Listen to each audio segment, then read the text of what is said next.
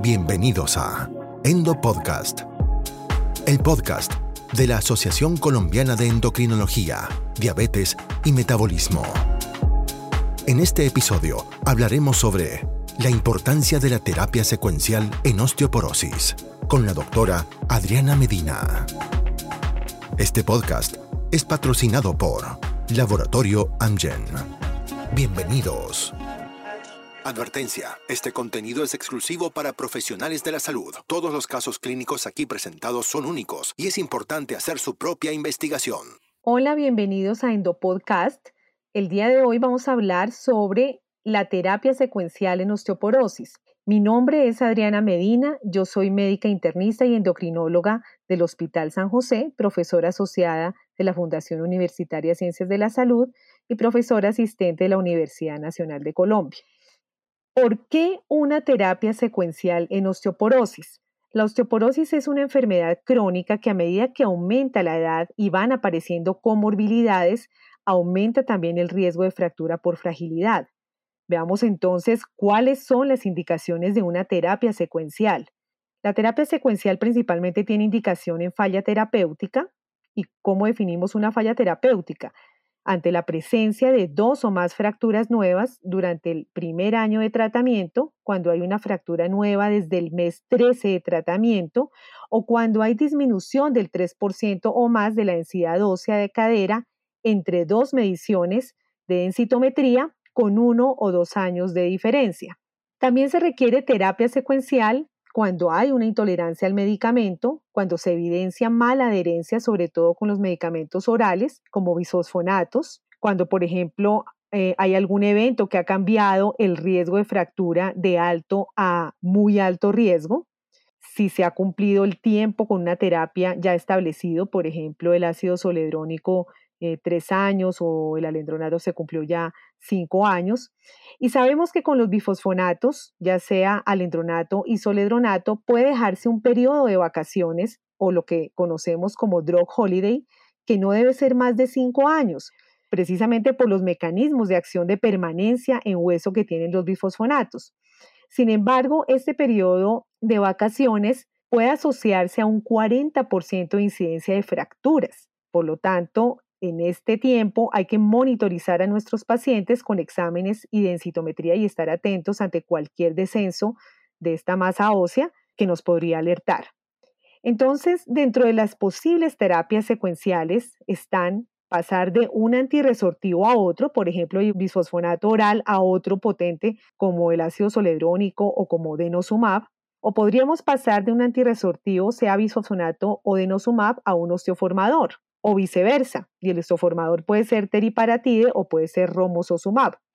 En el panorama de un bisfosfonato, como el alendronato y su paso a denosumab, en el estudio STAN se observó una mayor ganancia de masa ósea a los dos años con denosumab.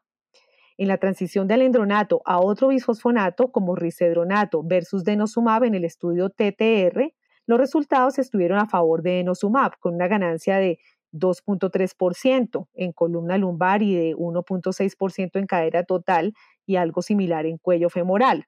Datos muy parecidos a estos se observaron al hacer la transición de bifosfonatos orales a ivandronato versus denosumab en el estudio TTI. Sabemos entonces que el denosumab, siendo un antirresortivo potente, y cuya aplicación es semestral y su acción antirresortiva desaparece aproximadamente a los nueve meses desde la última dosis, una vez que se decide terminar el tratamiento con denosumab, debe siempre hacerse terapia secuencial lo antes posible, por tarde a los seis meses de su última dosis, y podemos ver esta terapia secuencial de, de finalizar el denosumab a otro, a otro medicamento en el estudio DAPS donde se hizo transición de denosumab al endronato. Se sabe que después de 12 meses de tratamiento, la densitometría ósea se mantuvo un año después con alendronato en columna y cadera. Es decir, eh, al hacer el paso, mm, al terminar, al, al, pasar después de 12 meses el denosumab, el alendronato se continuó otro tiempo similar y se observó que se mantenía esa masa ósea ganada originalmente con el denosumab y al pasar el denosumab a ácido soledrónico, en otro estudio, en el estudio de Cono y colaboradores, vimos cómo la densidad siguió aumentando hasta el 9% 12 meses después de iniciar soledronato. Esto en columna y 6% aumentó la masa ósea en cuello femoral. Además, en este estudio, el 70% de los sujetos que participaron tenían una fractura previa vertebral y no hubo ningún caso de fractura después de la descontinuación de denosumab en los sujetos con ácido soledrónico. O sea que una muy buena opción después de parar el denosumab es utilizar un antirresortivo potente como el ácido soledrónico. En cuanto al paso de antirresortivos a osteoformadores, vemos el estudio Data Switch en el que el paso de denosumab a teriparatide después de dos años muestra un descenso en la densidad mineral ósea asociado a un recambio óseo acelerado principalmente en cadera y esta caída de la masa ósea se viene a recuperar un año después.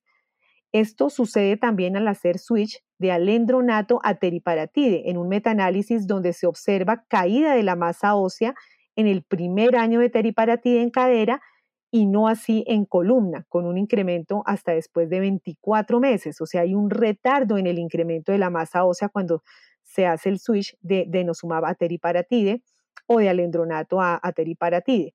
Pero hacer el switch de teriparatide a denosumab, o sea, lo contrario del osteoformador al antirresortivo, el incremento de la masa ósea en el primer año es del 6%, muy bueno, mientras que si se pasa al endronato, el teriparatide al endronato, el incremento es del 2%.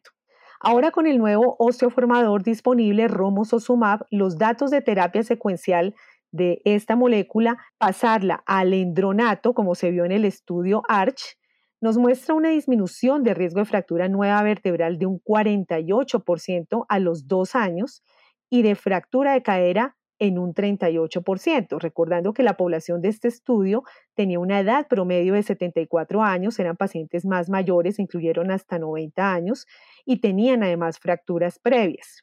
Al pasar de romosozumab a denosumab, la densidad ósea ganada sigue aumentando en casi el 13% en columna y según el estudio pivotal Frame, logrando a los dos años una reducción del riesgo de fractura vertebral en un 75% y el de no vertebral en un 25%. Entonces, ¿qué hemos aprendido de estos datos? Que definitivamente la osteoporosis es una enfermedad crónica y progresiva con un desenlace que puede ser fatal, como lo muestra la fractura de cadera en el primer año, con una mortalidad del 20%, y que contamos con muchas herramientas terapéuticas para tratarla. No debe tratarse necesariamente con el mismo tratamiento. Puede hacerse terapia secuencial, como lo vimos, al hacer el paso de un bifosfonato o de denosumab, habrá una mayor ganancia de masa ósea, así como de denosumab a bifosfonato. Y habrá un retardo en la ganancia de densidad mineral ósea al pasar de teriparatide a denosumab o alendronato. Esto debido al mecanismo de acción de teriparatide que es formador, pero asimismo tiene un efecto proresortivo que demora esa ganancia de masa ósea vista en la densitometría.